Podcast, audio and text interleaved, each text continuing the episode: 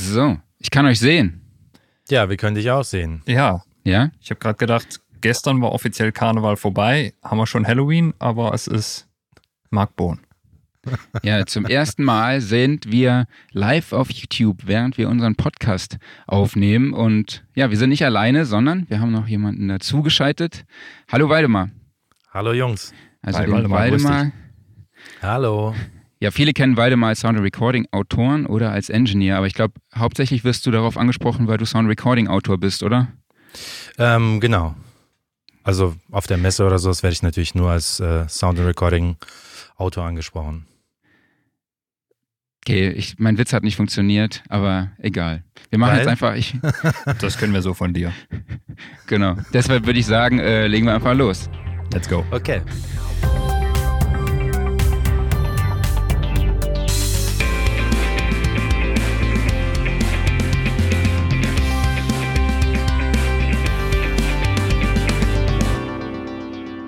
Sound Recording Podcast, Ausgabe 14. Ich spreche wie immer mit Klaus Beetz Und ich mit Mark Bohn. und wie schon vorgestellt, Waldemar Vogel. Hallo Waldemar nochmal. Hallo an alle. grüß dich.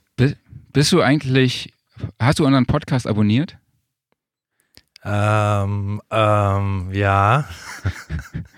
Also als Apple-User, ab heute. Ab heute auf jeden Fall. okay, als Apple-User äh, erwarte ich jetzt von dir, dass du uns folgst, uns abonnierst und halt auch einen Kommentar gibst, damit wir eine größere Reichweite haben. Ne? Also nach dem Podcast will ich einen Kommentar von dir sehen. Da kannst du dich drauf verlassen. Okay, aber was, was machen wir heute? Wir sprechen zuerst mal mit dir über das Thema Vocal Tuning und gehen auf die Tonkö- Tonhöhenkorrektur bei Gesangsaufnahmen nochmal genauer ein. Du wirst uns erklären, wie du dabei vorgehst. Wir diskutieren ein bisschen die Pro und Contra Mhm. Und eben auch Anwendungsgebiete. Und danach machen Klaus und ich weiter mit dem Gear Corner und sprechen auch über die News der Branche. Und da gibt es ja aktuell ein Thema, was deutschlandweit polarisiert, beziehungsweise gerade das Thema ist, der Coronavirus, der jetzt wahrscheinlich auch Auswirkungen auf die ProLight in Sound haben wird. Mhm. Aber darüber reden wir später noch. Und dann würde ich los, würde ich sagen, legen wir doch einfach mal los mit dem Thema Vocal Tuning. Mhm. Mhm. Sollen wir mal eine kurze Übersicht machen, welche Tools es überhaupt gibt, so, um die Ja. Tonhöhe zu, anzupassen? Also, ich habe mir mal hier notiert, Melodyne 4 gibt's. Mhm. Dann Antares Autotune Pro. Ich glaube, du verwendest das, richtig? Genau, ich verwende beides, Melodyne und äh, Autotune. Okay, das Ähm, ist. Genau. Was gibt's sonst noch? Ähm, ich habe mal noch Waves Tune Vocal Pitch rausgesucht. Dann äh, Synaptic Pitch Map. Ich glaube, Klaus, du hast das mal zumindest mal offen gehabt, ne? Vor längerer Zeit mal offen gehabt, ja. Kurz reingeguckt. Und dann, ja, ich habe mal eine Freeware gefunden, Melder Productions, da haben wir ja letzte Woche auch schon drüber gequatscht, Mhm. über die Plugins, Suites von denen, das ist das M Auto Pitch. Und ja, Synchro Arts Revoice Pro 4 kennt man, glaube ich, eigentlich als Sync-Tool, aber hat wohl auch eine Tonhöhenkorrektur. Mhm. Und ja, natürlich so die internen Sachen wie Steinberg und Logic haben, äh, also Steinberg und Logic haben, also Cubase und Logic haben auch Tonhöhenkorrektur-Tools integriert. Ähm, da ich ja auch Logic-User bin, verwende ich auch das interne von Logic. Klaus, wie sieht's bei dir aus? Du als Hardcore-Steinberg-User? Ja, bei mir ist es tatsächlich so, dass ich Vocal Tuning nie benutzt habe, weil ich es nie gebraucht habe, weil ich keine Gesangsaufnahmen mache. Deshalb bin ich hier in der Runde derjenige, der die blöden Fragen stellt. Einfach weil ich komplett unbeleckt in dem Thema bin. Aber so als, Sounddesign-Tool auch noch nicht genutzt, oder? Tatsächlich nicht, nee. Okay. Ähm, dann wird's doch mal Zeit, oder? Eigentlich ja. Könnte man mal ausprobieren. Okay, aber dafür beide einfach gar keine Ahnung davon haben, lassen wir doch einfach den Profi erzählen. Ähm, weil mal einfach mal die erste Frage. Äh, wann nutzt du Vocal Tuning? Also eigentlich fast immer. Ähm, es kommt so ein bisschen drauf an, ob ich mische oder die Aufnahmen mache oder die Produktion. Ähm, wenn ich mische, dann kommen die natürlich relativ oft schon äh, vorgetunt. Wenn ich die Aufnahme und die Produktion selber mache, dann mache ich das eigentlich immer.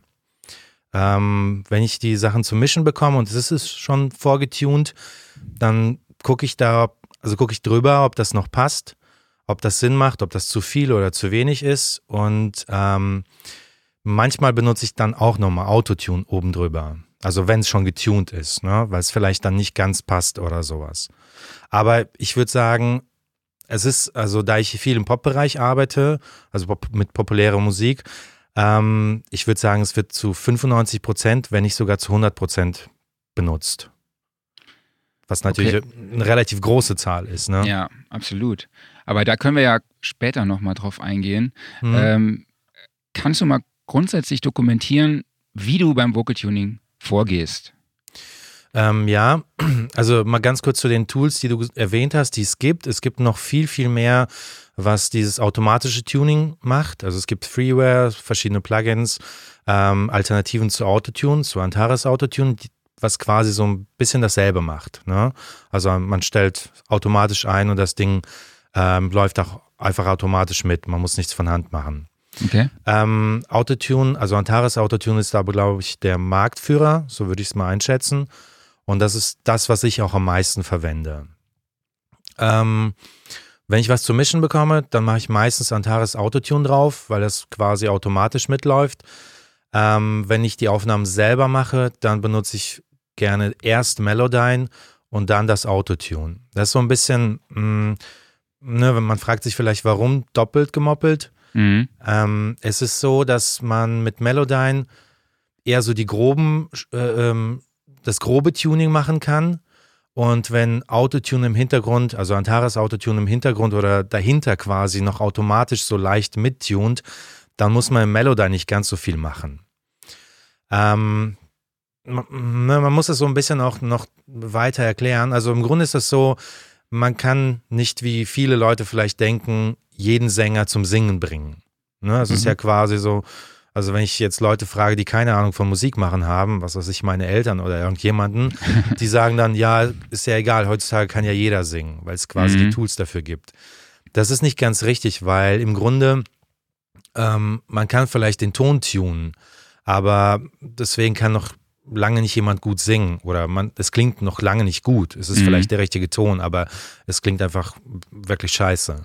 Ja, klar. Ähm, es ist so, um ganz vorne anzusetzen, wenn ich Aufnahmen mache, dann versuche ich im Grunde beim Aufnehmen schon darauf zu achten, dass, dass die Tonhöhe passt, also dass der Pitch im Grunde passt, dass ich bei allen Takes ähm, irgendwas habe, was ich mir zusammenschneiden kann. Ne? Dass jetzt mhm. kein Wort dabei ist, was komplett falsch getuned ist oder sowas.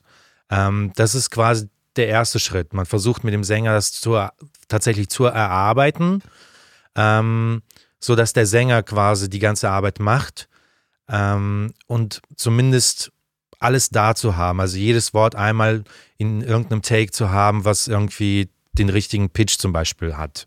Mhm. Ähm, man achtet aber viel mehr auf den Ausdruck als auf die korrekte Tonhöhe. Ich weiß aus Erfahrung auch dann, was ich reparieren kann und was nicht. Und mache so lange die Aufnahmen, bis es halt wirklich passt, bis ich weiß, okay, die, die Noten habe ich alle und die kriege ich auch noch irgendwie gerade gezogen oder sowas. Es geht mehr ums gerade ziehen, als wirklich ähm, sich das zusammenzubasteln. Ne? Mhm. Also das ähm, heißt, das heißt, du öffnest erstmal Melodyne. Genau, wenn die Aufnahme fertig Spur. ist, dann ziehe ich mir das in Melodyne. Mhm wenn es wirklich so schlimm ist, dass man mit Melodyne dran muss. Ähm, ansonsten, wenn ich, wenn ich denke, okay, es passt soweit, der Ausdruck ist da, der Pitch ist relativ gut, vielleicht ein bisschen gerade ziehen, ähm, dann benutze ich nur Autotune. Das hat ein bisschen was damit zu tun, dass die Hörgewohnheit einfach anders ist als vor 20, 30 mhm. Jahren. Man ist einfach diesen perfekten Pitch, beziehungsweise diese Ästhetik, die dabei entsteht, ähm, die ist man einfach gewohnt von, den, von fast allen Produktionen. Ja, absolut. Da wollen wir ja später auch nochmal genau, genauer ne? drauf eingehen und, und diskutieren. Was mich jetzt nur interessiert hat, wirklich so vom Praxis-Workflow. Also du hast eine Spur und sagst, okay, da ist jetzt eine Stelle, da muss ich nochmal ein bisschen mit Melodyne ran, dann haust du die in Melodyne rein und ziehst dann, machst dann die Tonhöhenkorrektur von Hand praktisch. Genau, genau. Ich gucke, genau. ne, ich höre dann durch und ähm, merke ja dann, welche, welche Note oder welches Wort nicht passt mhm. und gehe da manuell dran. Das heißt, ähm, quasi so, wie man sich das vorstellen kann, man nimmt äh, das Wort mit der Maus und zieht es auf den richtigen Ton. Mhm. Ähm, Was muss man, Man- dabei noch beachten? Genau, man muss im Grunde tierisch aufpassen, weil man kann, also Melodyne erkennt zum Beispiel das Wort oder die, die Note als Ganzes. Mhm. Ähm, wobei nicht das ganze Wort im Grunde für das Tuning wichtig ist. Ne? Man hat zum Beispiel den Atmer vorne dran, ähm, der durch höheres Ziehen gerne flanged und faced und total unnatürlich klingt. Also Ja. man hat diese Artefakte. Mhm. Ähm, das nennt sich ein Melodyne Blob. Das heißt, wenn man jetzt zum Beispiel das ganze Wort oder die ganze Note hat, dann muss man die immer in Stücke auseinanderschneiden. Mhm. Das, was man hoch und runter ziehen muss und das, was man quasi, was gar keinen Ton hat, was man ähm, auf dem Ton lassen kann, wo es Melodyne erkannt hat. Zum Beispiel S-Laute, die hinten am Ende des Wortes oder vorne sind, die sollte man abschneiden und die nicht mit hochziehen. Ähm, oder die Atmer dann eben F, T-Laute, sowas kann man abschneiden, weil die durch das Hoch- und Runterziehen im Grunde flangen und diese Artefakte machen. Ne? Okay. Genau, und dann gibt es natürlich noch Sachen wie Vibrato, wie, wie pendelt er in den Ton ein. Also Mhm. es ist ja nicht wie ein Keyboard. Wenn ein Sänger ein C singen will, dann singt er nicht automatisch von vorne ein C, sondern er gleitet quasi so rein. Mhm. Ne? Er steigt zum Beispiel gerne zu hoch ein und geht dann so ein bisschen tiefer. Ah, okay. Und da, da muss man auch tierisch aufpassen, dass man es dann nicht gerade zieht, weil das klingt dann im Grunde wie ein Keyboard. Also es klingt halt auch unnatürlich. Ne? Man, muss, Mhm. Man muss dann ein bisschen gucken, dass er im Grunde ein bisschen off ist. Bei vielen Sängern klingt es zum Beispiel super, wenn die ähm, einen Ticken drunter sind unter dem Ton und gar nicht perfekt drauf. Mhm. Und das mache ich im Grunde durch Hören. Also ich, ich sehe dann zwar den Ton, wo es hin muss, aber indem ich mir das loope und laufen lasse im Loop, ziehe ich dann Stück für Stück dahin, wo er hin soll, ähm, aber nicht ganz drauf. Das heißt, Mhm. dann höre ich, okay, jetzt klingt es noch natürlich, Ja, aber verstehe. trotzdem richtig. Ne? Wenn ich den jetzt auf, einfach nur auf den Ton ziehen würde, dann würde es nicht mehr natürlich und nicht mehr schön klingen. Es wäre aber der richtige Ton und das willst du eigentlich nicht. Mhm. Genau, und da hilft so ein bisschen das Autotune, was im Grunde direkt hinter Melodyne sitzt, ähm, weil es so ein bisschen, ne, ich kann zum Beispiel mit Melodyne das nicht ganz auf den Ton ziehen und Autotune zieht so ein bisschen nach. Ja. Und durch diese Hörgewohnheit und durch diese, durch, durch diese Ästhetik ähm, klingt es dann immer noch relativ natürlich, als wenn ich mit Melodyne den Ton ganz hochziehen würde oder runter. Mhm. Ähm, genau, das ist so ein bisschen die Vorgehensweise. Hört sich nach viel, nach ja, zeitintensiv an und halt Ja. auch wirklich sehr, sehr viel Erfahrung.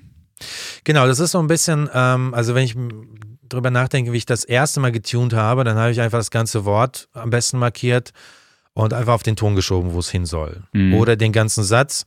Und dann gab es, ich weiß nicht, ob es das noch gibt, irgendwie Doppelklick oder automatisch und der haut dir das Ding 100% drauf. Mhm. Und das klingt natürlich nicht so richtig geil. Also, weil man Ja. hört es einfach total, ne? Ähm, es hat so ein bisschen auch was mit Ausprobieren und Probieren und Hören, weil bei jedem Sänger klingt das leicht unterschiedlich und man muss das Wort manchmal auch in fünf Stücke auseinanderschneiden, um nur bestimmte Parts hoch oder runter zu ziehen. also auch weil- viel Ausprobiererei. Genau, ne? Manchmal wackelt der auch im Ton so ein bisschen. Wenn man das dann die Parts auseinanderschneidet und dann quasi auf den richtigen Ton zieht, dann klingt das auch unnatürlich. Da muss man die Parts in sich auch noch verschoben lassen. Mhm. Also das ist ein bisschen schwieriger, ähm, hat sehr viel mit Erfahrung zu tun und auch einfach hören. Also man loopt das Ganze oder man spielt das ganze Stück immer wieder ab und hört dann natürlich im Kontext zu den anderen Instrumenten. Also das heißt, ich mache nicht Melodyne auf, ziehe die Spur trocken rein ähm, quasi und habe keine Referenzen, äh, keine Gitarren, keine Keyboards, nichts, was mir irgendwie eine Referenz vorgibt und ziehe das Ding einfach nur, wie ich das sehe. Also da ist ein C, da muss ich hoch, da ist ein F, da muss ich hin und so weiter. Mhm. Sondern ich muss natürlich immer im Kontext zu den anderen Instrumenten das machen. Ja, klar. Okay. Das war so ein bisschen ganz am Anfang, wenn man unerfahren ist, dann zieht man das halt solo in Melodyne rein und sagt sich, ja, okay, soll ein C sein, ich ziehe es auf C und klingt nach einem C. Aber diese leichten Verschiebungen ähm, im Zusammenhang mit den anderen Instrumenten, die machen eigentlich das natürlich. Ne? Ja. Genau, Cool. das ist so ein bisschen der Prozess. Also es geht, es geht ganz viel um Erfahrung. Ähm, was man machen kann, was man nicht machen kann und was im Mix hörbar ist und nicht hörbar nachher. Gibt es Fragen aus dem Publikum? Gibt es, ja. ähm, mich würde nun mal äh, eine kurze geschichtliche Frage interessieren. Und zwar, mhm. ähm, Melodyne ist ja, also wenn man an Melodyne denkt, dann hat man ja immer diesen typischen Editor im Blick, wo ähm, ich vermute mal, das sind die einzelnen Stücke eines Wortes, ähm, also diese, diese bunten Blöcke mit dieser Wellenform drin. Aber mhm. ähm, man spricht ja jetzt nicht vom Melodyning, sondern vom Autotuning. Und ich glaube, Antares Autotune war ja auch vor Melodyne da, richtig? Das kann ich gar nicht so genau sagen. Ich glaube schon, mhm. ähm, dass Antares vor Melodyne da war. Ähm, genau, Melodyne ist im Grunde, Melodyne hat im Grunde nur diese, diese grafische Übersicht mit den ganzen Tonhöhen und den Worten und man nennt sie, glaube ich, Blobs. Mhm. Ähm, ein Wort kann halt in unterschiedliche Blobs äh, geteilt werden bei Melodyne, wenn es dann unterschiedliche Töne zum Beispiel hat. Ähm, man kann die auseinanderschneiden, hoch und runter ziehen. Und bei Autotune denken die meisten Leute an irgendwie drei, vier Regler und das Ding arbeitet automatisch. Man kann genau, aber in Autotune, genau, man kann aber in Autotune hm. auch diesen grafischen Modus aufmachen. Okay. Ähm, mhm. das, und da quasi genau dasselbe machen. Mhm. Also so ähm, hätte ich jetzt halt laienhaft gedacht tatsächlich, dass äh, Autotune irgendwann ankam, hat eben das automatische Tuning eingefügt. Du hast eben diese paar Regler und dann kam irgendwann mhm. Melodyne, hat den nächsten Schritt gemacht, dass du halt wirklich diesen Editor hast und manuell tunen kannst. Genau, ich kann nicht genau sagen, wer früher war. Mhm. Ich glaube, Autotune war tatsächlich früher, ähm, weil das noch quasi vor meiner Zeit war im mhm. Studio. Mhm. Als ich im Studio angefangen habe, da gab es schon beides. Mhm. Ne? Und äh, da war Melodyne auch, da war das natürlich alles noch nicht so gut. Ne? Heutzutage kann man mit Melodyne extrem viel machen, ähm, was natürlich auch gefährlich ist, wenn man nicht weiß, was man macht. Zum einen und zum anderen, weil es einfach die Möglichkeiten gibt, Quatsch zu machen. Ne? Mhm. Mhm. Ähm, wie hoch würdest du sagen, ist der Anteil der Korrektur am Ende von den Vocals? So prozentual. Würdest du sagen, okay, es sind bestimmt also im Durchschnitt ist die Performance der Vocals vielleicht schon bei 98 Prozent und du hebst sie nur noch auf 100 Prozent an. Oder wie würdest du das einstufen? Naja, das kommt natürlich ganz auf das Projekt und den Sänger an. Es, es gibt sicherlich Projekte, wo es 50-50 ist und es gibt Projekte, wo es vielleicht 99 zu 100 dann ist. Ne? Ähm, mhm. Also ich kenne, ich habe mit Sängern auch gearbeitet, die wirklich sehr gut singen. Man macht dann quasi dann doch noch Autotune drauf und so ein bisschen ähm, solider klingen zu lassen. Da sind es vielleicht die letzten zwei Prozent und wären nicht unbedingt nötig gewesen. Man geht dann quasi so ein bisschen auf, auf sicher.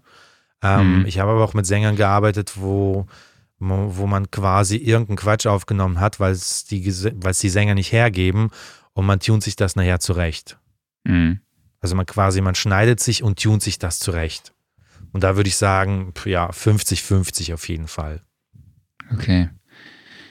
Sollen wir noch mal ein bisschen über die Pro und Kontras reden? Mhm. Was ist denn für mhm. dich so der, der größte Vorteil einfach an Melodyne oder Autotune, Vocal Tuning Tools, sagen wir einfach mal? Naja, der größte Vorteil ist natürlich, dass ich nicht irgendwie drei Tage im Studio sitzen muss mit dem Sänger, um wirklich die, die letzten Feinheiten oder, also sagen wir es mal so, ich kann ähm, ich kann abschätzen, was ich vom Sänger tatsächlich brauche mhm. und ähm, kann abschätzen, was ich in der Post-Pro äh, erreichen kann. Also es macht den Prozess ein bisschen schneller und flüssiger. Okay. Ne, man, man, muss nicht im Grunde gucken, dass man wirklich äh, jedes Wort zu 1000 Prozent hat und so weiter und so fort. Oder wenn Sachen schiefgelaufen sind, dann kann ich es irgendwie flicken im Nachhinein. Ne? Ich habe auch schon mal Sachen mit Melodyne erstellt, irgendwelche Harmonien oder sonst irgendwas, weil sie einfach nicht da waren oder nicht ordentlich aufgenommen waren oder sonst irgendwas. Das ist so ein bisschen der Vorteil für mich, würde ich sagen. Klingt aber auch so, als ob es direkt irgendwie das, das große Kontra wäre, weil äh, ich würde jetzt bösartig sagen, dass sich die Leute dann nicht mehr so viel Mühe geben müssen. Natürlich, das ist so ein bisschen das Problem. Das gibt es ähm, durch die Bank weg zwischen, also sowohl bei Profis als auch bei Amateuren, dass die Leute einfach wissen, ähm, hey, der kann das im Nachhinein alles machen. Und mhm. das ist so ein bisschen das Problem, wenn man sich einfach keine Mühe mehr gibt oder man macht einfach zwei Takes und sagt, hey, schneid dir das zusammen. Und, ne, und das ist natürlich ein Riesenkontra, weil im Grunde entsteht dann die Musik nicht im Studio oder von dem Künstler selber, sondern von dem Engineer, der im Nachhinein irgendwie einen Tag äh, an einem Song schraubt oder an dem Gesang Mhm. und nachher ist der Sang Gesang auch richtig. Aber Ja. das, das, soll, das soll ja nicht so sein. Und es wird auch nie so gut klingen, wie wenn man mit dem Sänger das erarbeitet und sich sagt, okay, ich hole noch die letzten 5% beim Tuning raus Mhm. oder sowas. Also, wenn ich als Sänger im Studio war, um irgendwie Songs einzusingen, habe ich trotzdem immer noch mein Bestes gegeben. Ja, wir haben trotzdem immer noch 20 Takes gemacht und ähm, um irgendwie noch die letzten Prozent rauszuholen. Aber trotzdem war es für mich einfach psychisch eine Sicherheit, ne? zu wissen, okay, wenn es jetzt irgendwie nicht klappt, die letzten zwei Prozent oder das letzte Prozent, den letzten 1 Prozentpunkt kann man noch mit Tuning rausholen. Also das war für mich jetzt nicht so, dass ich gesagt hätte, ach, ich streng mich jetzt hier nicht an, äh, ich äh, brauche ja nicht so wirklich gut zu singen, weil ich meine, es ist ja nicht nur die Tonhöhe, die da eine Rolle spielt, sondern halt auch die Emotionen, ja. Ähm, würdest du sagen, dass teilweise von den Emotionen dann noch was verloren gehen kann durch Vocal Tuning? Ja, absolut. Also je mehr man eingreifen muss, desto mehr geht verloren. Ne? Deswegen habe ich am Anfang so ein bisschen versucht zu erklären, man muss schon bei der Aufnahme ganz, ganz viel richtig machen. Also Mhm. man muss sich nicht vielleicht auf, den, auf die richtige Tonhöhe konzentrieren, sondern vielmehr die Emotionen und äh, ähm, quasi die richtige Message und alles einzufangen. Und dann ist oft die Tonhöhe automatisch da oder beziehungsweise die ist dann zweitrangig. Ähm, Mhm. Dann fällt es auch nicht mehr so auf. Ähm, aber klar, wenn ich merke, der, der Sänger gibt sich keine Mühe, das ist alles egal, der macht nur zwei Takes und ey, das kriegst du schon hin. Und du musst dann Wortschnipsel zusammenschneiden Mhm. im Grunde äh, oder fast schon Buchstaben zum Teil, um das irgendwie ordentlich zu machen, damit es nachher ordentlich klingt. Ja. Das, da geht natürlich alles verloren an Emotion, an, an Gefühl, an pff, eigentlich alles. Das Einzige, was nachher richtig ist, dass die Tonhöhe stimmt. Okay. Und So. wie machst du das in der Kommunikation mit dem Sänger? Sagst du dem Mann halt, hey, wir machen noch einen, der letzte war schon gut, wir nehmen den mal, aber wir machen noch einen zur Sicherheit. Und wenn nicht, dann habe ich ja noch ein bisschen hier Tools. Ja, ich versuche, es kommt ein bisschen drauf an, welcher Sänger das ist, äh, ähm, ne, auf welchem Niveau man spielt, was ich zu sagen habe. Bin ich nur Engineer, bin ich auch Produzent? Ähm, vertraut der Sänger mir, weil wir schon mehrfach gearbeitet haben? Ist es das erste Mal? Äh, ist der Sänger vielleicht irgendwie nur für einen Tag eingeflogen, keine Ahnung was. Da muss man halt so ein bisschen das, ne, man muss das Ganze so ein bisschen im Auge behalten. Den Zeitrahmen, die Stimmung und so weiter und so fort. Ich würde jetzt nicht auf Teufel komm raus versuchen, den, ja, da auf den einen Ton musst du unbedingt draufkommen. Ähm, weil das einfach auch die Stimmung killt. Ne? Dann habe ich vielleicht irgendwann den Ton richtig, alles andere ist aber nicht da. Also die Stimmung, die, die, der Ausdruck, es fehlt an allem und vor allen Dingen ähm, der restliche Gesang ist auch scheiße. Also ich versuche das so ein bisschen Mhm. zu ignorieren. Wenn er dann auf einen, bestimmt, auf einen bestimmten Ton nicht hochkommt, dann versuche ich das zu ignorieren, weil ich denke, okay, da kann ich hochtunen, aber dann versuche ich wenigstens eine gute Performance hinzukriegen mit ihm. Ja. Ne? Also Ja, ich- das, man muss, äh, klar, man, man darf nicht, also ich versuche nicht zu sagen, so, hey, das kriege ich getuned. Mach dir nicht so viel Stress, das kriege ich Mhm. getuned. Weil sobald er das irgendwie, also manche Sänger wollen das auf keinen Fall, die sagen sich, ähm, nee, bitte gar kein Tuning. So, und wenn du weißt trotzdem, okay, der ist aber nicht hochgekommen, dann tune ich mal nach, ohne es ihm vielleicht äh, auf, ne, zu sagen, weil er freut Ja. sich natürlich nachher über eine gute Performance und auf den richtigen Ton. Klar. Und ich versuche das schon äh, mit denen durchzuprügeln, dass ich sage, hey, pass auf, mach dir nicht so einen Stress wegen dem, dem Ton da.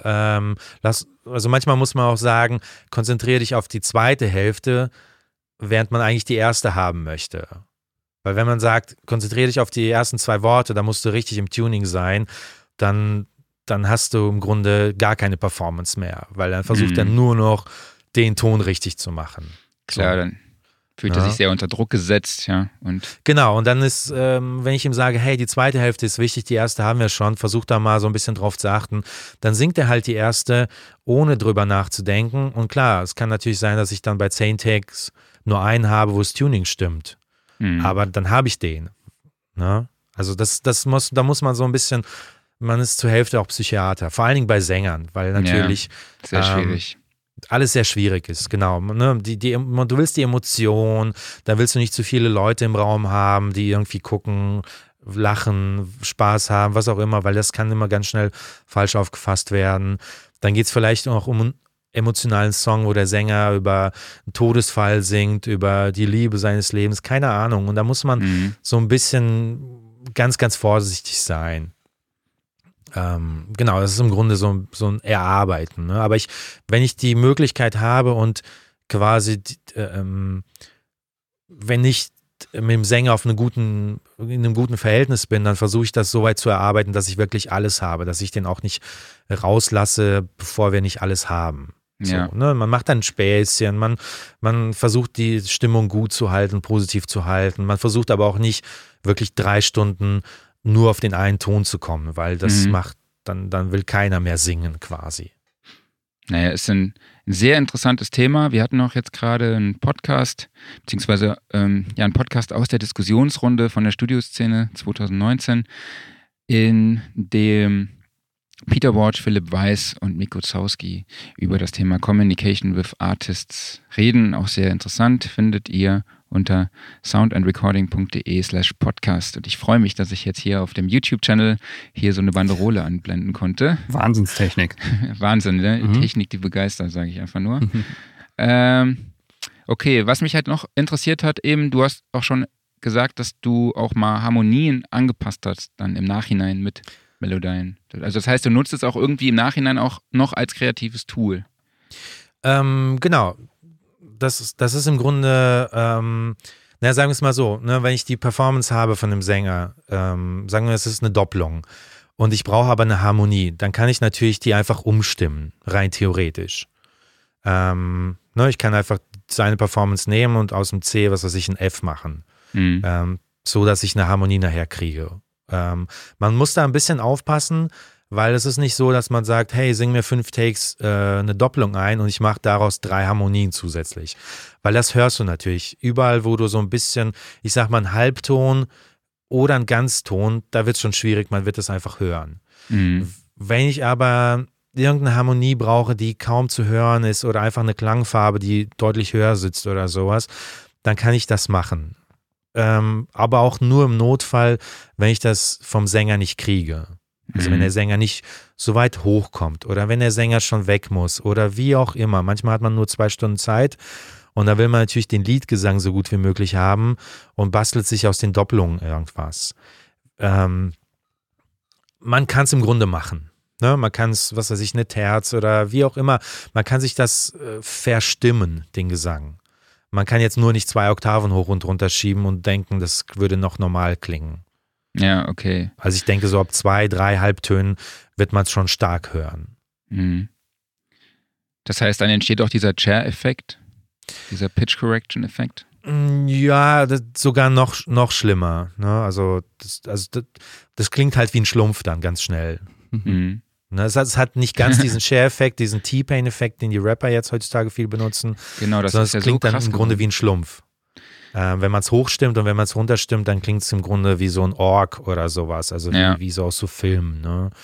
Ähm, manchmal mache ich das so, dass ich den Sänger ähm, eine bestimmte Harmonie einsingen lasse, um dann wieder hochzustimmen oder runterzustimmen auf die Originaltonhöhe sozusagen, Ja. um einfach diese Klangfarbe von dem Verstimmten zu haben. Ne, versteht man das? Also, dass Mhm. im Grunde dieser Ja, ja. Effekt entsteht, aber die Tonhöhe quasi gleiche ist. Mhm. Dieser Share-Effekt entsteht eher bei Autotune bei dem Plugin. Ähm, wenn man da die, äh, die Stimm, also die Verstimmgeschwindigkeit zu schnell einstellt. Ah, okay. Weil dann springt er natürlich ganz schnell hoch direkt. und runter Mhm. Ja. und äh, dann entsteht dieser Effekt. Ne? Was glaubst du, warum der im Moment so beliebt ist bei Rappern? Du hast es ja schon angesprochen. Naja, er ist ja nicht nur bei Rappern beliebt, er ist ja mittlerweile bei allen beliebt. Also wenn man jetzt die Popmusik anguckt, ähm, da ist es überall angekommen. Ähm, in Deutschland vielleicht noch nicht so stark wie in anderen Ländern. Also wenn ich jetzt zum Beispiel Justin Bieber angucke oder andere, da ist der auch mit irgendwie eingebaut mittlerweile. Ne? Mhm. Ähm, also aus den USA, die Popkultur, Popmusik, da ist es überall mit drin mittlerweile. Ich finde das auch gar nicht so verkehrt. Die ersten Tage habe ich mich natürlich auch sehr gewundert, als das noch irgendwie in den 2000ern ganz am Anfang war. Aber mittlerweile ist es halt eine schöne Ästhetik, ne? Also, oder schön ist relativ, aber es ist halt eine andere Ästhetik. Es ist was, Es klingt halt künstlich. Und in der Popmusik oder im Hip-Hop, wo eh alles quasi so künstlich klingt, ne? weil man Mhm. benutzt Samples oder ein 808-Bass oder was auch immer. Das hat ja nichts mit einem echten Schlagzeug oder mit einem, mit einem echt gespielten Instrument zu tun. Und wenn da die Vocals auch artifiziell und künstlich klingen, das passt schon ganz gut zusammen, finde ich. Klaus, wie Also- sieht das bei der Musik aus, die du hörst? Ähm, da wird es weniger verwendet, aber ähm, ich bin da eigentlich komplett bei Waldemar. Ich finde es halt auch toll, einfach, weil es ein weiterer Farbtupfer ist. Ich sehe das immer als eine, ich sag mal, eine Art Variante zum Vocoder-Effekt, wo du ja auch ganz klar einfach dieses äh, Genau. Künstliche aufprägst. Ich meine, beim Vocoder ist es tatsächlich noch so ein bisschen maschinenhafter und roboterhafter, während du Mhm. halt bei dem äh, sag mal, äh, falschen Autotuning, ähm, du hast ja den, den Gesang als solchen mit drin. Er ist halt einfach nur, er kriegt halt diesen künstlichen Touch. Und ähm, klar, man könnte natürlich sagen, er wird momentan halt überall angewendet und teilweise kann man es dann vielleicht auch nicht mehr hören, aber das ist natürlich auch ganz starke Geschmackssache. Und äh, aber einfach, weil es eine weitere Variante ist, die man halt einsetzen kann oder eben nicht, wenn man äh, nicht möchte, ist das ja eigentlich eine tolle Sache. Im Grunde genau, also so sehe ich das im Grunde auch. Manchmal hängt er ihm auch zum Hals raus, Mhm. weil das dann plötzlich alle machen und dann auch noch in schlecht. Ähm, also man kann den Autotune-Effekt nicht einfach draufknallen auf irgendeinen Gesang und sagen, jetzt ist alles wunderbar, sondern die richtig guten Leute oder mittlerweile viele auch, die nehmen durch diesen Effekt auf. Mhm. Das heißt, man hat dann ein Pedal, äh, was das macht, oder ein Hardware-Gerät oder ein Plugin, wo das direkt durchläuft. Weil man muss da schon auch so ein bisschen reinsingen, um diesen Effekt so zu haben, wie man, wie man ihn haben will. Mhm. Das ist das gleiche, wie wenn man eine Gitarre aufnimmt und man spielt über DI und sagt, ich lege nachher ein Amp drauf, passt schon. Der Amp reagiert ja irgendwie und man möchte es am liebsten so hören, um dann so zu spielen quasi. Und dasselbe beim Autotune-Effekt. Ne? Man, man spielt so ein bisschen damit. Das ist Und äh, ja. es gibt ganz viele gute Sänger. Also man sagt ja auch oft der T-Pain-Effekt.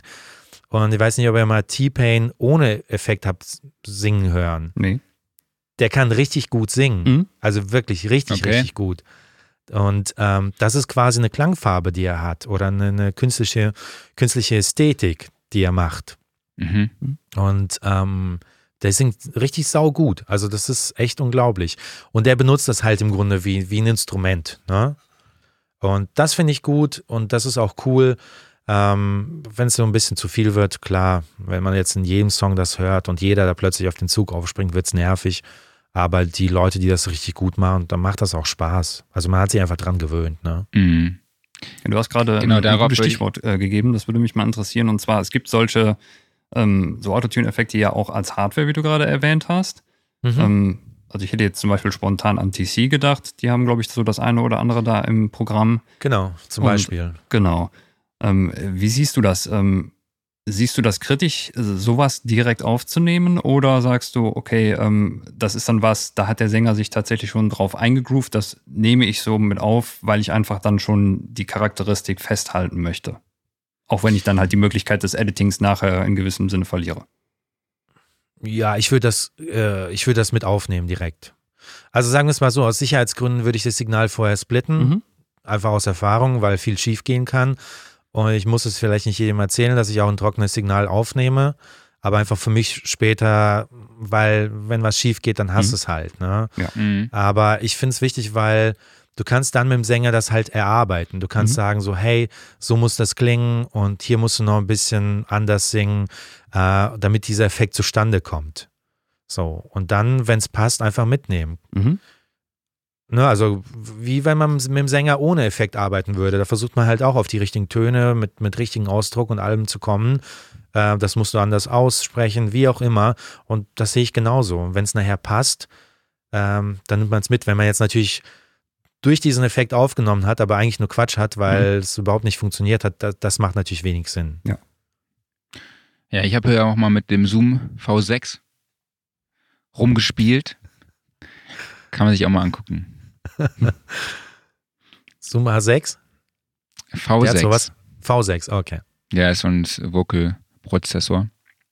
So, ein Tret, so eine Tretmine. Also ziemlich cool für live, äh, wenn man sich verschiedene Bänke vorbereiten kann mit verschiedenen Effekten. Gibt so den Roboter-Effekt, gibt äh, auch ein Pitching. Ja, du kannst ein Key, entweder kannst du eine Keynote einstellen oder du äh, machst es halt chromatisch, ne? wie bei Autotune dann praktisch auch. Dass er einfach dann halt sagt, okay, so und so viel Prozent fehlen jetzt noch bis zu dem, dem Halbton oder Ton, dann äh, pitchen wir doch dahin. Und nachher kannst du dich anhören wie Chair. Ähm, Genau, es ist vielleicht auch nochmal kurz zu, zu, zu erwähnen für die Leute, die zuhören oder zuschauen, die mit Autotune nicht so viel Erfahrung haben. Ne? Also bei Antares Autotune ist es auch so, oder generell bei diesen automatischen Plugins, man kann nicht einfach drauf machen und sagen, hier, tune mir, Dankeschön und auf Wiedersehen, sondern auch da muss man so auf ein paar Sachen achten. Ähm, ganz wichtig ist natürlich, die richtige Tonart auszuwählen. Also chromatisch hilft nicht immer, ne? weil mhm ähm, der zieht das dann gerne mal auf den falschen Ton oder sowas, wenn man es zu, zu schnell, also die Geschwindigkeit zu schnell eingestellt hat. Man, und das gibt es dann auch, wo Rapper zum Beispiel oder, oder RB-Sänger diesen Effekt haben wollen, aber erstmal auch ein paar falsche Töne drin haben. Das funktioniert natürlich nicht. Also man müsste dann schon die richtige Tonart ideal, idealerweise auswählen. Hm, es gibt, ich gucke gerade auf das Plugin, es gibt hier auch den Input-Type, also Sopran, Alto, Tenor und so weiter und so fort. Das müsste man schon bei der Stimme so ein bisschen auswählen. Es gibt auch Bassinstrument, also wenn man eine Bassgitarre oder irgendein tiefes Instrument hat. Ähm, das müsste man schon richtigerweise auswählen. Und dann gibt es diese Retune-Geschwindigkeit, also Retune-Speed heißt es jetzt hier. Ähm, wenn man die auf ganz schnell stellt, dann kriegt man halt diesen Effekt. Und wenn man die dann, weiß nicht, auf eher langsam, so um 80 bis 100 äh, ich weiß nicht, ob es Millisekunden sind, auf jeden Fall die Zahl ist so 80 bis 100, dann ist, arbeitet er viel weicher, viel langsamer und dann klingt es auch viel natürlicher. Mhm. Ähm, ansonsten, wenn man, bevor man ins Melodyne reingeht oder in Autotune, würde ich immer bei den Gesängen Low Cut setzen. Ähm, weil je mehr Bass in der Stimme ist, desto schlechter arbeiten die Plugins auch. Okay. Also ein paar kleine Details, auf die man achten kann, damit es ein bisschen besser und natürlicher klingt. Mhm. Ein Thema würde ich gerne noch ansprechen. Du hast es eben schon erwähnt, das sind die Hörgewohnheiten. Mhm. Also hat sich, haben sich die Hörgewohnheiten der Konsumenten schon so an Vocal Tuning gewöhnt, dass man es eigentlich schon generell machen muss, auch wenn die Vocals vielleicht auch schon passen? Ja, ich denke schon. Also ob man es machen muss, ist natürlich, ähm, man müsste eigentlich mutiger sein und es nicht machen aber ich kann aus meiner Erfahrung sprechen, ich habe es immer ganz gerne, oder sagen wir es mal so, ich mache es oft genug drauf, wo, wo es vielleicht nicht unbedingt sein müsste. Ne, einfach aus, der, aus dem Grund, dass es ein bisschen stabiler danach klingt. Mhm. Ich habe es auch schon bei Jazzproduktionen gemacht, wo man sagen würde, naja, im Jazz ist doch alles so natürlich und so weiter. Ne? Ähm, einfach, um es ein bisschen stabiler zu haben, bisschen, es klingt auch einfach viel solider viel selbstbewusster, wenn es so ein bisschen nicht ganz so schwankt. Man muss da aber eher aufpassen, dass man es ganz, ganz vorsichtig einstellt, damit man diesen Effekt einfach nicht hört.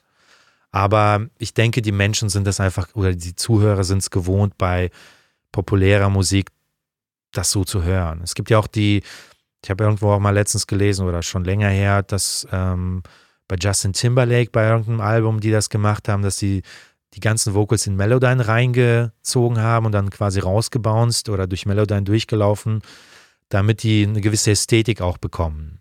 Oder diese okay. Ästhetik. Einfach ja. gar nicht so sehr wegen dem Tune. Ich habe auch letztens ein Tutorial mit Justin Bieber gesehen, wo der, ähm, wo der Engineer auch gesagt hat, ja, haben wir die Vocals nachgetuned.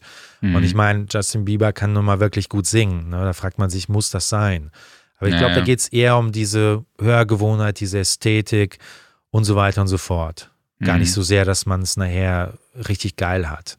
Weil, wie gesagt, ja. richtig geil auf dem Ton ist noch nicht mal gut. Es muss dann immer ein bisschen drunter, drüber und so weiter und so fort sein. Ähm, ein Punkt, es gibt noch zwei Punkte, über die ich gerne sprechen würde. Und zwar gibt es ja dieses Vorurteil, nenne ich es jetzt einfach mal. Ja, jeder kann singen mit ja. Vocal Tuning.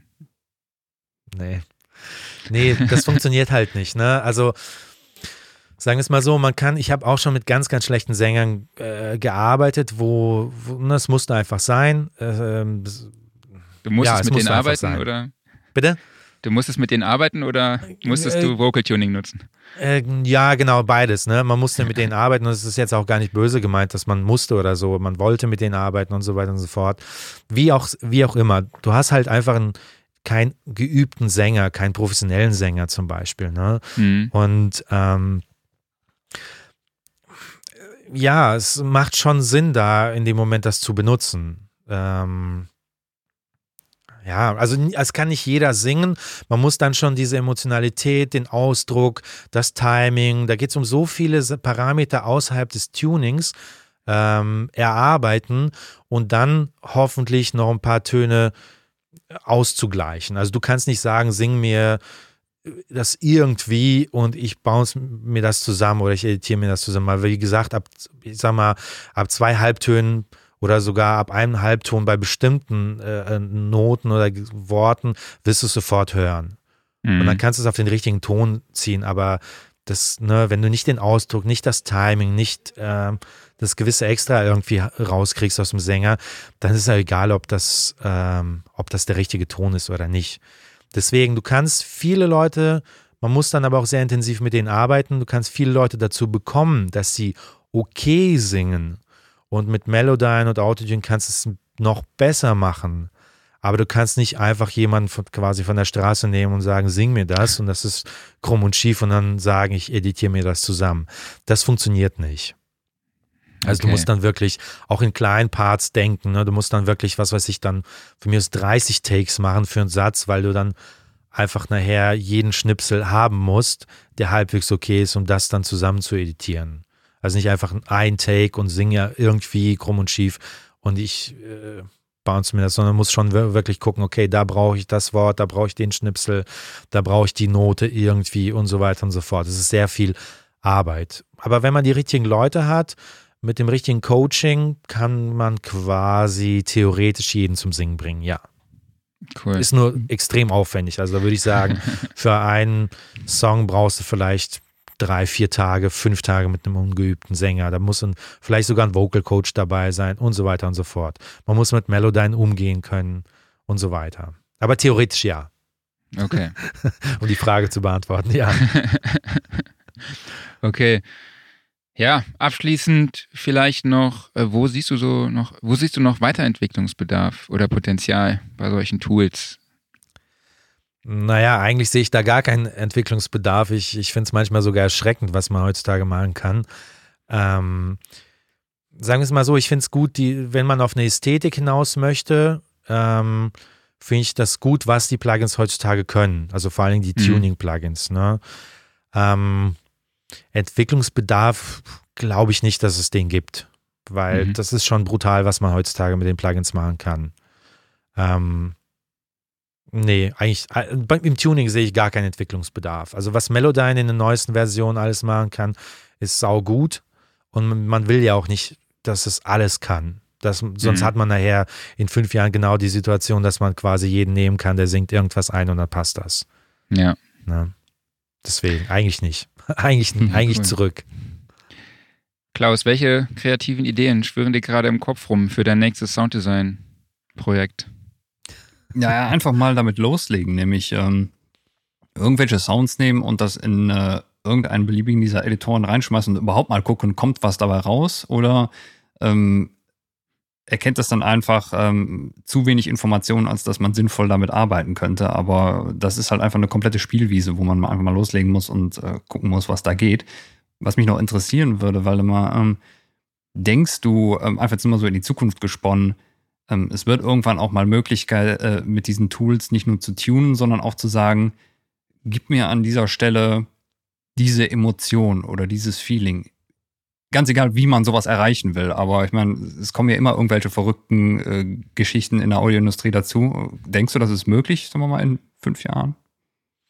Ja, ich fürchte ja. Also, ähm, ich meine, die Plugin-Hersteller haben natürlich ein großes Interesse daran, dass die Plugins weiterentwickelt werden, mehr können, damit man quasi diese Plugins mehr nutzt und verkauft. So nenne ich es jetzt einfach mal. Ähm, ich fürchte, dass es irgendwann tatsächlich möglich sein wird. Dass mhm. man vielleicht sogar auch ähm, in ganz ferner Zukunft einfach einen Text eintippen kann, per, per Tastatur quasi. Und dann singt er dir das vor. Und dann kannst du sagen, hey, das muss so und so, männlicher Sänger, weibliche Sängerin, die Stimmfarbe, die Emotion. Also ja, quasi wie so ein Synthesizer für Pianos, dass es sowas auch für Stimmen irgendwann geben wird. Mhm. Führt, fürchte ich, ja. Also ist natürlich auch eine coole Spielwiese wiederum, ne? Mhm. Für, für, für coole Effekte und so weiter. Aber ähm, wenn man dann so weit geht, dass jeder sagt, so ich singe dir jetzt einfach mal eben schnell was ein und dann äh, mach was draus, ähm, das, das ist dann schwierig. Weil die Arbeit wird natürlich hinten raus immer mehr Mhm.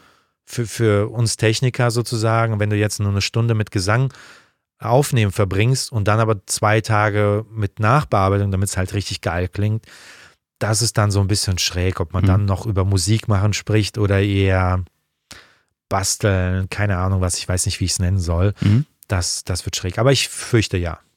Das könnte halt vor allen Dingen für die ganzen Hobbyisten interessant sein, die eben Zeit haben und einfach sagen, ja, ich kann zwar nicht besonders gut singen, aber dieses Tool, wenn ich mich da jetzt drei Tage dran setze und einfach rumfummle, dann klingt es auf einmal so.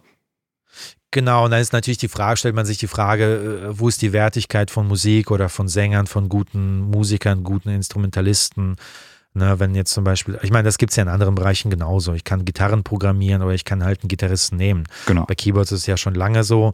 Ähm, aber ein guter Pianist, das, das kannst du nicht programmieren. Mhm. Oder der halt ein, was, eine gewisse Farbe, eine gewisse, wie er mit dem Piano spielt, das kannst du mit einem programmierten Piano gar nicht alles nachstellen, wie er an einem echten Piano arbeitet. Und dasselbe mit einem guten Sänger. Also wenn du einen guten Sänger hast, das ist unglaublich, was da rauskommt. Und wenn man nachher sagt, ähm, ich programmiere mir das und ähm, das hat zwar nicht die 100 Prozent, aber es hat die 60 Prozent und alle gewöhnen sich dran, weil die Releases einfach rauskommen auf YouTube, wo auch immer, Spotify. Und irgendwann haben wir nicht die Hörgewohnheit, dass man Melodyne und Autotune akzeptiert, sondern dass man einfach auch programmierten Gesang akzeptiert. Mhm. Mhm. Das, ja, das könnte natürlich auch alles passieren. Ja. Ich glaube, da gibt es Ja. auch sogar schon so Ansätze, oder? Ist nicht von, von Yamaha so einen künstlichen Sänger? Wahrscheinlich sogar, ja. Also ich, ich weiß, es gibt es ja auch mit, mit Sprache mittlerweile. Mhm. Und auch bei, Kameras gibt es ja ganz viel, dass man Gesichtserkennung und dann Modding und so weiter und so fort. Also die, ich glaube, das, das geht da genau in die Richtung. Mhm. Ja, ich finde ich das schon, sagen. Siri oder Alexa finde ich ja schon mega krass, was die können. Aber ich weiß jetzt tatsächlich nicht, Klaus, du weißt das wahrscheinlich. Ist das Sample-basiert oder? Ähm, ich weiß es nicht, ich vermute es aber mal. Ja, aber ich glaube auch, dass sich Ich glaube, da. mittlerweile ist da auch echt viel möglich. Also es kann auch gut sein, dass es wahrscheinlich mittlerweile synthetisiert ist. Ist aber wahrscheinlich, ist auch nochmal ein anderes Thema, ne? Ich Ja. würde sagen, dafür, Waldemar, dass du gesagt hast, du weißt, was soll ich denn da, was sollen wir da, da darüber reden, eine Stunde oder eine halbe Stunde, ne? Da wäre ja zehn Minuten, bin ich da fertig, ne? Haben wir jetzt doch Genau. 44 Minuten Quatsch, na, mehr sogar. Ja, mehr als Genau, eine das ist natürlich ein sehr komplexes Thema, wenn man sogar auch ins Detail gehen möchte. Ne? Auch, auch jetzt das Technische allein, wie man Melodyne richtig einstellt und so weiter. Da gibt es ja genug Tutorials, Mhm. ähm, auch von den Herstellern selber. Da kann man stundenlang drüber sprechen. Ähm, nur ist es jetzt auch schwierig, beim, bei diesem Podcast oder in einem Video zu erklären, wie Klar. man Melodyne richtig einstellt. Ne? Ähm, genau. Klaus, ich würde sagen, das ist doch ein Thema für dich dann. Machen wir ein Videotutorial mit Melodyne. Für jemanden, der keine Gesangsaufnahmen macht, ist eine super Idee. Genau, ne? Ja, du kannst ja selber dann singen und dann kannst du ja gucken, wie weit, wie weit du kommst mit den Danke, nein. Ja, super. Dann haben wir jetzt am Schluss auch noch so einen kleinen Ausblick und die Entwicklung, die Auswirkungen auf die Musikindustrie ge äh, gemacht. Beziehungsweise geworfen. Mhm. Und dann würde ich sagen, tschüss, Weidemar. Und tschüss. Vielen Erstmal Dank. vielen Dank, Waldemar. Ja, vielen Dank, dass Spaß. ich da sein durfte und äh, wer Genau. weiß. Mal gucken. Genau, wir werden dich jetzt öfter mal anrufen und dich dazuschalten. Würden wir uns sehr freuen. Danke auf jeden Fall, dass du teilgenommen hast. Und Ja. wir sehen uns spätestens auf der ProLight and Sound, würde ich sagen. Genau, alles wir so. klar, da freue ich mich drauf. Bis dann, macht's Danke gut. dir, Mach's mach's gut. gut. Tschüss. Ja, ciao. Ciao. Habe ich den einfach so rausgekickt. Radikal. Aber die Zeit Radikal. läuft. Genau, ich werde gleich abgeholt. Ich muss zum, äh, zur Küchenauswahl.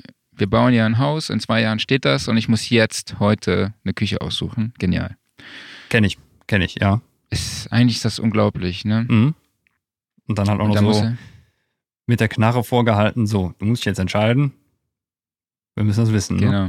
Ja, ja, finde ich mega krass. Aber naja, kommen wir zum Gear Corner. Jawohl. gestern Abend kam dann irgendwann bei mir der Newsletter an. Du hattest das mir vorher schon geschickt, dass du da was vermutest.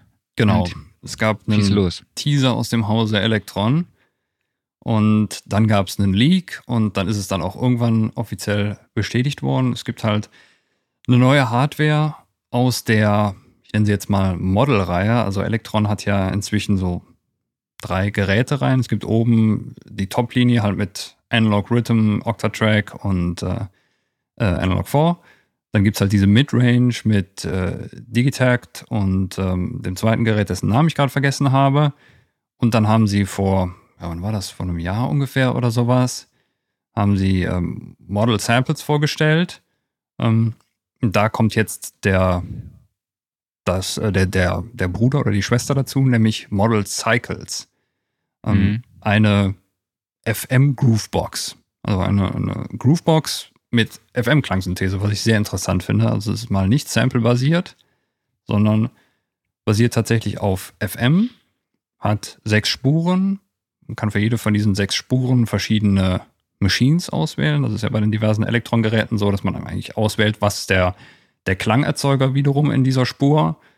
Also da ist dann zum Beispiel eine Maschine ist dann für, für Kickdrums da, eine für Snares und so weiter und so fort. Und ähm, je nachdem, welche Maschinen du auswählst, hast du dann eben bestimmte Parameter dahinter, um den Sound zu verändern. Es gibt dann halt den typisch ausgefuchsten Elektron Sequencer. Und das Schöne eigentlich an dieser Modelreihe ist halt, sie ist sehr kompakt. Sie ist sehr preisgünstig für Elektron. Also es liegt irgendwas um die 300 Euro das Gerät. Ist dafür dann halt auch nicht ganz so robust gebaut. Also es ist komplett Plastik und äh, die äh, einzelnen Steuerelemente sind auch ein bisschen kleiner. Aber ähm, also für 300 Euro ähm, mit dem, der ganzen Elektrontechnik drin, das ist eine feine Sache. Also sieht auf jeden Fall interessant aus. Optisch, ja, es ist sehr, sehr weiß-grau, das Gerät. Ähm, Finde ich ein bisschen gewöhnungsbedürftig, aber okay. Und ähm, ja, ich würde sagen, äh, eine rundum interessante Sache halt, vor allen Dingen dadurch, dass es eben äh, kein, keine typische Sample Groove Box ist, ähm, sondern eben äh, auf, auf FM-Synthese basiert. Mhm. Klingt spannend, finde ich. Ja, Also, finde ich auch. ich habe ein bisschen reingehört. Hört sich gut an. Mhm. Dann Magix Software Acid Pro 10. Ja. Der Maker 2, Acid Morph Pads und mehr Mhm. steht hier. Bei Acid war es ja so, also Acid gibt es ja schon ewig lange. War, glaube ich, früher mal von Sony. Kann das sein? Sony? Was, was, ist, was ist das? Acid ist auch eine DAW, äh, eine, eine Loop-basierte DAW und ist, glaube ich, von, wann war das? Anfang der 2000 oder sowas kam es irgendwann raus Okay. und ist dann nach diversen Versionen irgendwann einfach verschwunden. Ich glaube, weil, ja, ich lehne mich jetzt aus dem Fenster, ich, ich weiß nicht, ob es wirklich Sony war, aber ähm, ich glaube, es ist dann einfach vom Radar verschwunden. Und dann ist es, ja, vor einiger Zeit bei Magix auf einmal wieder aufgetaucht. Und ähm, ich finde, es sieht, es sieht ganz cool aus. Es hat irgendwie immer noch so diese alte Windows-Optik. Also sieht, sieht so ein bisschen aus, als ob es äh, so in den 2000ern stehen geblieben ist, auch wenn es jetzt alles sehr dunkel gehalten ist. Mhm. Aber da muss man auch sagen, das ist ja so ein bisschen der Look der, äh, der Magix-Programme. Also das ist ja beispielsweise bei Samplitude ist das ja auch nicht anders. Mhm. Und ähm, von daher völlig okay.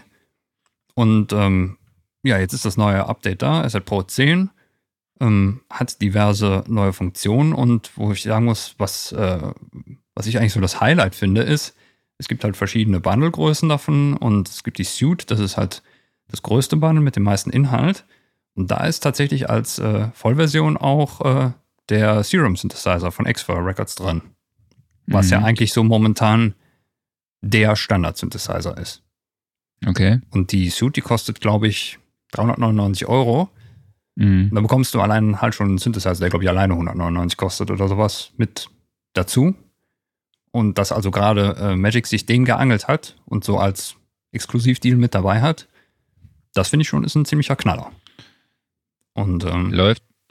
dann gibt es äh, Funktionen wie beispielsweise den, äh, den Stemmaker von Synaptic. Und den habe ich so verstanden, dass er dir ähm, Tracks automatisch aufbricht in, äh, in, in Drums, in ähm, Playback und in Vocals. sodass du das Mhm. Ganze also als sehr einfaches Remix-Tool benutzen kannst. Kannst also in der DAW einfach dann einen Track mit diesem Stemmaker in, grob in seine Einzelteile zerlegen und dann zerschnipseln und neu machen und tun. Ich glaube, Melodyne ist auch drin, ne? Melodyne Essential 4. So, Ja, kann gut sein, richtig mhm. sehe. Ähm, ist es richtig, dass es nicht unter Mac läuft, ne? Das weiß ich gar nicht, aber äh, von der reinen Optik hätte ich jetzt gesagt, das sieht echt aus, als ob es ziemlich auf Windows fokussiert wäre. Also jetzt bei den Spezifikationen steht jetzt nichts von, von Mac. Mhm. Muss ich nochmal. So steht nur Windows 7 und aufwärts. Also könnte ich mir vorstellen, dass es dann rein Windows-basierend ist. Ja, ich bin mal sehr gespannt, wie sich das entwickelt. Also ob, also Asset hatte ja mal so eine, so eine, so, so einen Fankreis. Mhm. Und dadurch, dass es dann halt einfach verschwunden ist, ist der wahrscheinlich relativ klein geworden, aber ja, wer weiß. Vielleicht kommt Asset jetzt zurück und ist dann halt, ja, neben den ganzen DAWs eine weitere, die wieder so zum Standard zählt. Ja, du hast das Amplitude noch erwähnt, aber gibt es da nicht auch noch einen großen Bruder? Ich, oder verwechsel Ja, Sequoia jetzt gibt's gerade? Sequoia, ne? Mhm. Das wird ja auch sehr oft beim Öffentlich-Rechtlichen eingesetzt. Genau, richtig, da kommt's her. Genau. Dann haben wir noch zwei kleinere Releases. Ne? War letzte Woche war wirklich mau, oder? Also, Ja, eigentlich schon. Momentan ist es halt immer noch ruhig. Genau. Reason Studios 11.2. Genau. Es gibt ein Reason Update, also vom 11. Es gab ja schon das Reason 11. Äh, Jetzt gibt es noch eine mit 11.2 eine Beatmap drin. Und es gibt auch ein MIDI-Out-Device. Und ich glaube, genau, den, den haben sich viele Reason-User schon vorher gewünscht. Und den gibt es jetzt halt auch mit diesem Update, Update 11.2. Und so wie ich es verstanden habe, kann man Reason jetzt auch als eigenes Rack-Plugin in anderen DAWs nutzen, so ähnlich wie man das, so wie es bei FL Studio mittlerweile auch geht. Genau. Ähm, ja, geht seit Reason 11. F- FL Studio kann das schon seit Ewigkeiten. Ich glaube schon seit der 3er-Version oder sowas. Ja. Und ja, die Jungs von Reason Studios, also für mich hatten sie immer noch Propellerhead, aber ähm, ja, stimmt. sind jetzt äh, im Endeffekt den gleichen Weg gegangen und du kannst jetzt halt die DAW in der DAW öffnen, was äh, mit den ganzen Routing-Möglichkeiten, die Reason dir bietet, natürlich ein extrem cooles Ding ist. Mhm. Also allein als Sounddesign-Tool ist das schon super. Genau. Was ich halt immer so cool finde, ist, es äh, kostet optional 69 Euro. Das haben wir ja schon mal drüber gesprochen, ja. Reason ist auch eigentlich ein. Nee, du verwechselst gerade Reason mit Reaper. Ah, stimmt. Genau. Reaper ist das Programm mit der unendlich langen Demo-Zeit, wo du dann, wenn du, wenn du es einsetzen solltest, dann doch mal Ah die ja, 69 stimmt. Euro zahlen solltest. Nee, Reason dürfte wahrscheinlich so um die 300 Euro oder sowas liegen. Okay. Aber habe ich gerade nicht vor mir den Preis. Okay. Ja, ich lese gerade, äh, diese Beatmap ist zum Beispiel jetzt nur in der Suite, in der Standardversion in der Suite erhalten. Okay, mhm. Genau. Jo, was haben wir dann noch? Ähm, ja, ich würde gerne nochmal auf die Superbooth aufmerksam machen, die vom 23. bis 25. April in Berlin im FEZ stattfindet, also im Mhm. FEZ. Äh, für alle, die es nicht kennen, ist halt einfach so ein Synthesizer, Recording, Messe, Event, Festival mit vielen Größen aus der elektronischen Musikbranche. Wie- Ich habe ja schon mal erzählt, ich habe da mit Jean-Michel Jarre getroffen, das ist immer noch mein Highlight. Das kann ich mir gut Ähm, vorstellen. Und ja, sollte man sich auf jeden Fall angucken. Infos gibt's auf superbooth.com. Ja, ich hoffe, ich komme dieses Jahr mal hin, weil ich bin bisher noch nicht da gewesen. Mhm. Ja, muss man auf jeden Fall mal angucken. Ist Ja. echt großartiges Event. Mhm. Wirklich. Macht total viel Spaß. Dann noch ein kleineres Release ist äh, das IK Multimedia T-Rex Sound, Sunset Sound Studio Reverb. Also sind ja Hallraumnachbildungen Mhm. oder?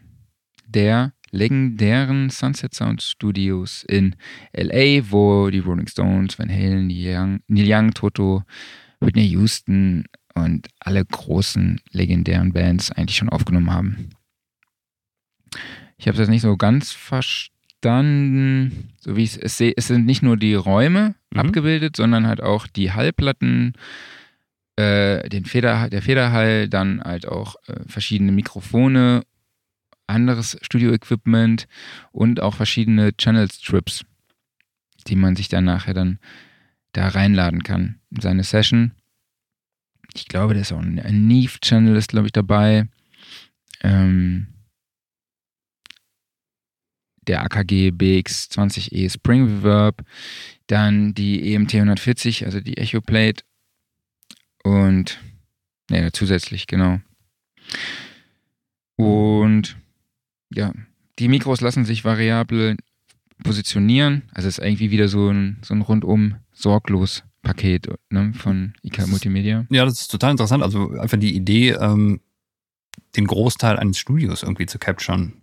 Gab es, glaube ich, Mhm. vorher so noch nicht. Also, oder zumindest, dass man halt einfach ikonische Geräte daraus nimmt. Klar, immer bestimmte Dinge aus einzelnen äh, Studios. Ich hätte jetzt am Anfang zum Beispiel gedacht, ähm, wenn man jetzt zum Beispiel mal an die, an die, die äh, Abbey Road Hall Collection von, ähm, von Waves denkt, wo man ja auch die, die, die Hallräume ähm, aus den Abbey Road Studios aufgenommen hat und in ein Plugin Mhm. gepackt hat. Aber das geht ja jetzt hier noch einen Schritt weiter, sodass dann halt wirklich äh, noch zusätzlich Equipment mit da dran ist. Mhm.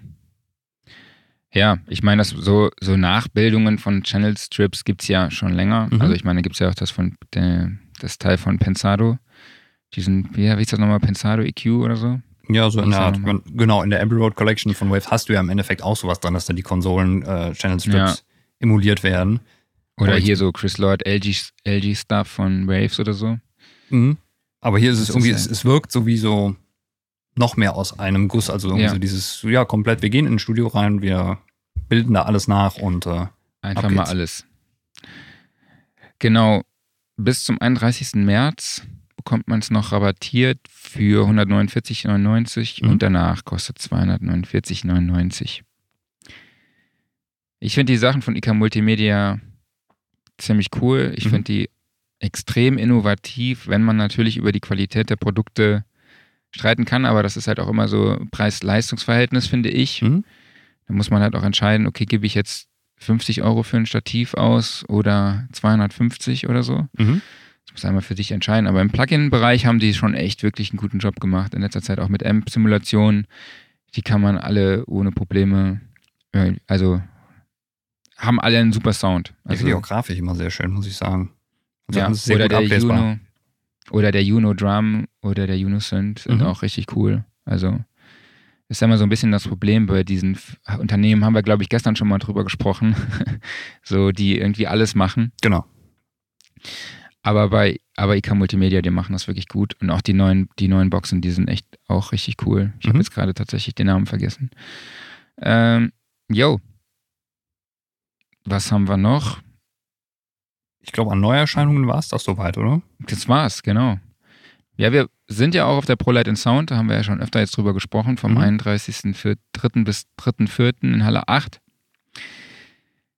Ja, und jetzt kam gestern die Nachricht, dass ähm, Adam Hall, einer der größten Aussteller, abgesagt hat wegen Coronavirus. Es sind direkt zwei weitere Unternehmen nachgezogen. Mhm. Das heißt, die fehlen als Aussteller. Und es ist tatsächlich im Gespräch, dass, also das Gesundheitsministerium hat schon angekündigt, dass es wohl empfehlenswert ist, Großveranstaltungen abzusagen. Ja, ich kann es verstehen. Aber aktuell, äh, ja, weitere Informationen habe ich leider, leider noch nicht äh, gefunden oder nicht Mhm. bekommen. Ich habe gestern mit denen gesprochen von der ProLight Sound und meinten, ja, findet statt. Aber ich meine, hier ändert sich ja gerade stündlich irgendwas. Also ständig kommen irgendwie neue, no, neue, äh, wie sagt man, neue Ja. Corona-Fälle Ja, das hervor. Ich glaube, in den letzten 24 Stunden waren es, glaube ich, 10 oder so oder 13. Ich glaube, heute Morgen habe ich auch schon wieder neu gehört. ist, ja, es wird Also jetzt gerade, ist- also es ist relativ gruselig. Also Dienstagabends ging es ja Mhm. eigentlich los.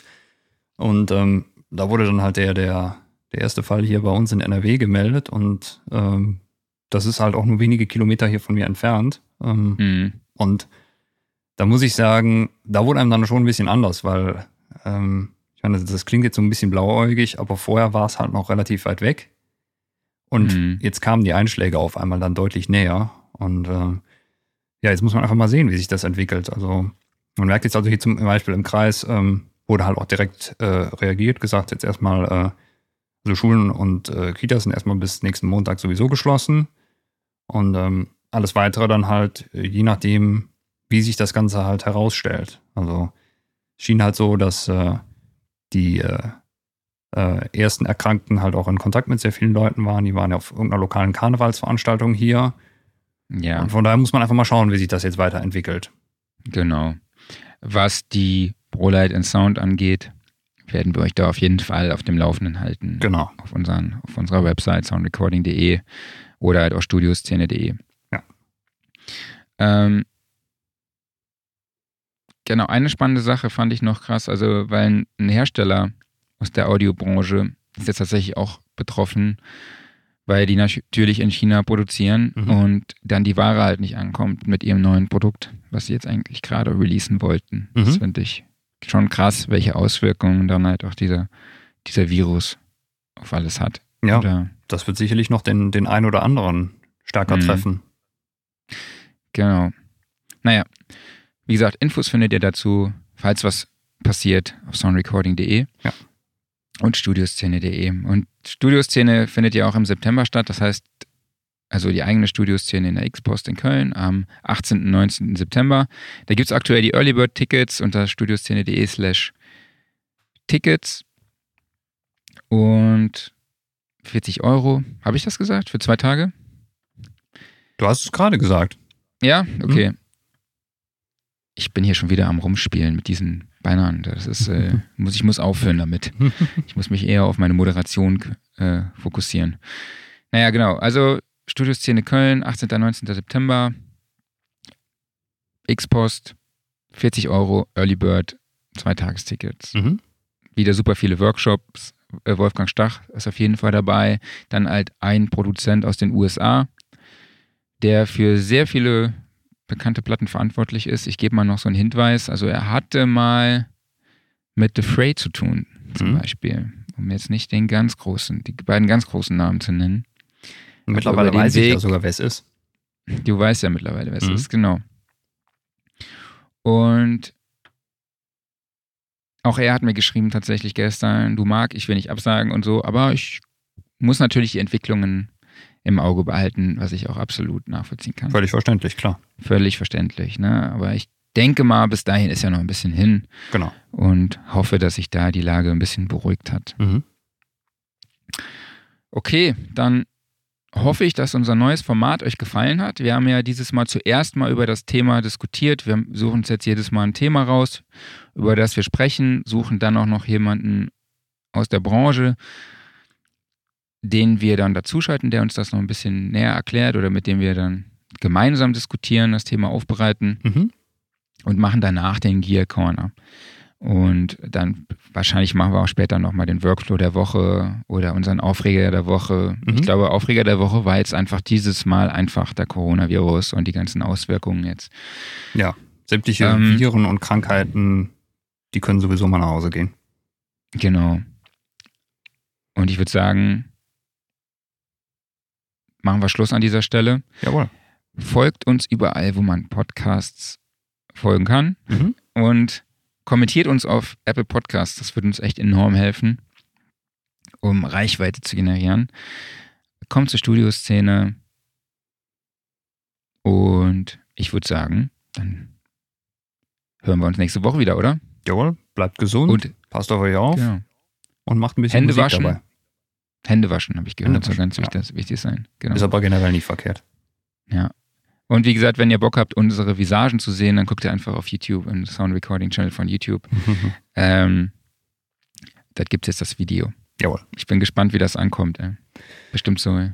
Ich musste mich dran, musstest du dich eigentlich, ja, du musstest dich, glaube ich, äh, beherrschen, nicht in der Nase zu bohren. Ne? Und ich finde auch schön, dass du jetzt diesmal nicht nur im, Ta- im Tanktop da sitzt. ich Also, musste find mich auch cool, mal dass du waschen. Mal, also, das Ja. hat mich ziemlich viel Überwindung gekostet. ja, das sieht man, das hast du gut gemacht, auf jeden Fall. Finde ich super. okay, alles klar, Gut. dann bis nächste Woche. Ne? Macht's, Macht's gut. gut, Dankeschön. Tschüss. Ciao.